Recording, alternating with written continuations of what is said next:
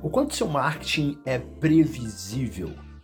Como aumentar o valor percebido do seu produto ou do teu serviço? Como escalar seu negócio com uma marca forte e memorável? Dos dados para a criatividade, do subjetivo para o pragmático.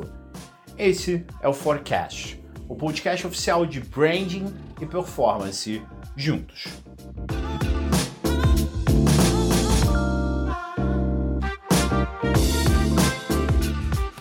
Todo mundo termina não vendendo para ninguém. Meu nome é Oscar, CEO da For One Brand Performance e esse daqui é mais um episódio rápido do Forecast. Profissionais de marketing eles esquecem que eles deveriam escolher os seus clientes. É, se você não escolhe seus clientes, provavelmente eles terminam te escolhendo. E aí vem um grande problema: nem sempre eles são os teus clientes ideais. Quando você não escolhe exatamente o mercado e as características dos seus clientes, um outro impacto é que você termina não criando conexão com eles. Tá? E vale lembrar que sem conexão você não cria autoridade. Sem autoridade você não é relevante.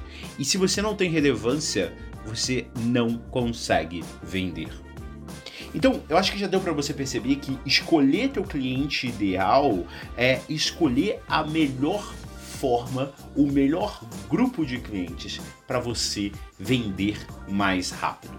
Então, é, quando a gente fala de cliente ideal, a gente está falando de escolher quem te dá mais lucro, quem tem um ciclo de vida longo com a tua marca, ou seja, ele fica mais tempo com a tua marca, consumindo o teu produto, consumindo o teu serviço, tá?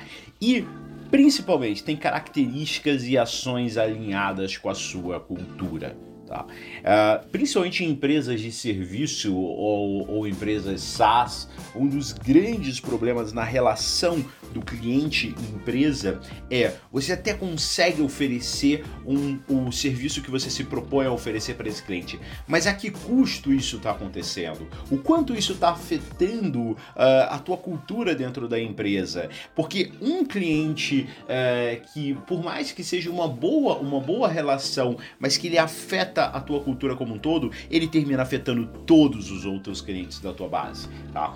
E, é, lógico, escolher quem menos reclama muito, paga pouco, se sente aquele dono da tua empresa, tá? Não gera lucro no final do dia e não tem potencial de crescimento com o que você faz. Ou seja, uh, o que você oferece para ele não vai fazer ele crescer, não vai fazer ele ser ou estar uma empresa, uma pessoa melhor uh, do que ele estava ontem, tá? Se você não consegue entregar isso para esse grupo de clientes, esqueça ele. Tá? Então, como encontrar o seu cliente uh, ideal? Primeira coisa, é, há uma grande confusão entre perfil de cliente ideal, ICP, e personas. É, elas são diferentes, tá? Personas é um aprofundamento que você faz para entender as atividades ou aquele a, a, a, gente chama de atividades, mas o, o conceito original é jobs to be done. Uh, que é um, um, um conceito de uh, pesquisa com usuários para entender que atividades ele realiza no dia a dia dele,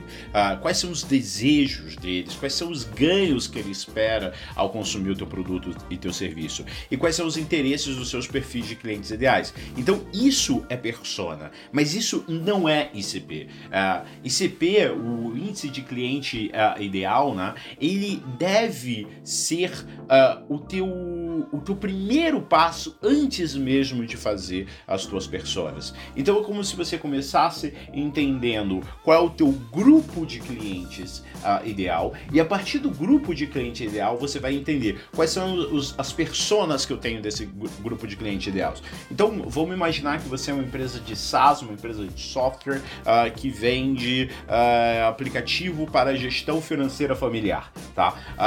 e aí o teu grupo de clientes clientes é aquele grupo de clientes de uh, classe média uh, com renda familiar em torno de 8 a 12 mil reais, uh, que vivem em determinada região e que tem determinado, determinada renda comprometida com financiamentos ou com outras coisas. A, a, a, base da classe média mundial, tá? Bom, é, feito isso, entendendo que esse é seu nicho de mercado, agora você vai para as personas. Então, quem são as suas personas? Você tem uh, normalmente aí a pessoa que administra as finanças da casa, que hoje é muito mais é, é, é diverso isso, pode ser uh, o, o, pai ou a mãe, ou, uh, ou mesmo até um filho mais velho que tem a propensão a ajudar ali pai e mãe a fazer essa, essa gestão. Então hoje isso é muito mais diverso. Mas você tem personagens que fazem parte dessa decisão. E aí os personagens são essas personas,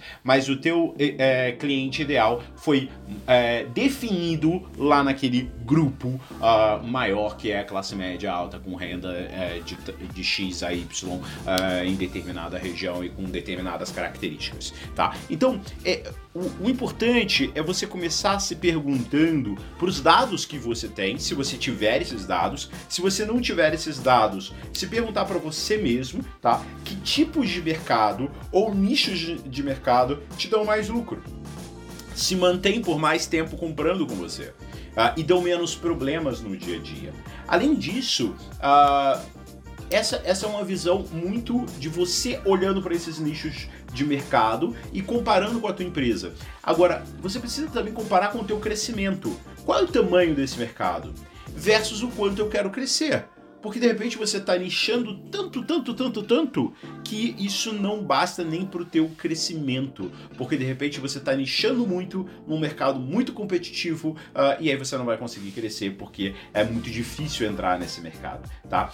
E aí mais algumas perguntas. O quanto esse cliente está pronto para resolver o problema que você sabe que consegue, que consegue resolver? E aí pronto quer dizer o quê? Ele tem um problema? Ele sabe que tem esse problema e existe uma urgência para resolver esse problema? Essas três perguntas vão te ajudar a dizer se ele está realmente pronto para o teu produto, para a tua solução, tá? O quanto ele está disposto a resolver esse problema agora, hoje? Porque às vezes é um, é um problema que a gente vai postergando. A gente sabe que tem, mas a gente vai levando, vai empurrando, vai levando, vai levando, e aí é, isso vira anos ali para resolver esse problema, tá? O quanto ele tem os recursos para resolver isso agora? Ele tem como investir tempo e dinheiro nisso? Ele tem a autoridade para decidir? Às vezes ele tem o tempo, Uh, às vezes você vai encontrar num, numa relação de negócios B2B, uh, ah, você vai encontrar a pessoa que tem o tempo para se relacionar com você e tem até a vontade de resolver esse problema mas não tem o poder de decisão. Isso é muito comum em empresas que você começa falando com um analista pleno, um analista sênior ali, que ele reconhece o problema, ele sabe da urgência que ele, é, é, de resolver aquele problema, ele tem o tempo para dedicar para se resolver aquele problema, mas ele não tem autoridade para decidir. Então, uh, você tem que achar um misto que muitas vezes você não vai conseguir falar diretamente com a pessoa que decide, porque ela não vai, não vai abrir espaço para você, mas você precisa achar um influenciador uh, direto ali dessa pessoa para que ela consiga às vezes não ter a autoridade completa para decidir, mas ela está muito próximo de quem tem a autoridade, ela serve como filtro para isso, tá? E aí, é, perguntando tudo isso, juntando todas essas informações, mapeando todas essas informações, você vai conseguir chegar muito mais próximo uh, do perfil de cliente ideal. E perfil de cliente ideal uh, tem muito a ver com o quanto você quer crescer rápido. Porque para crescer rápido é muito mais fácil buscar quem já precisa de você, quem já precisa da tua solução, quem já precisa do teu produto. Tempo de convencimento é dinheiro investido, tá? E ir pelo caminho mais fácil não é só uma questão de facilidade, e sim de crescer ágil, de crescer rápido. Esse foi mais um episódio do For One Cast. Se você acredita que uh, esse conteúdo te ajudou de alguma forma e pode ajudar outras pessoas, eu peço que você compartilhe, que você faça um review sobre o nosso uh, conteúdo. Isso vai ajudar a gente bastante a divulgar cada vez mais dicas para coordenadores de marketing de médias empresas.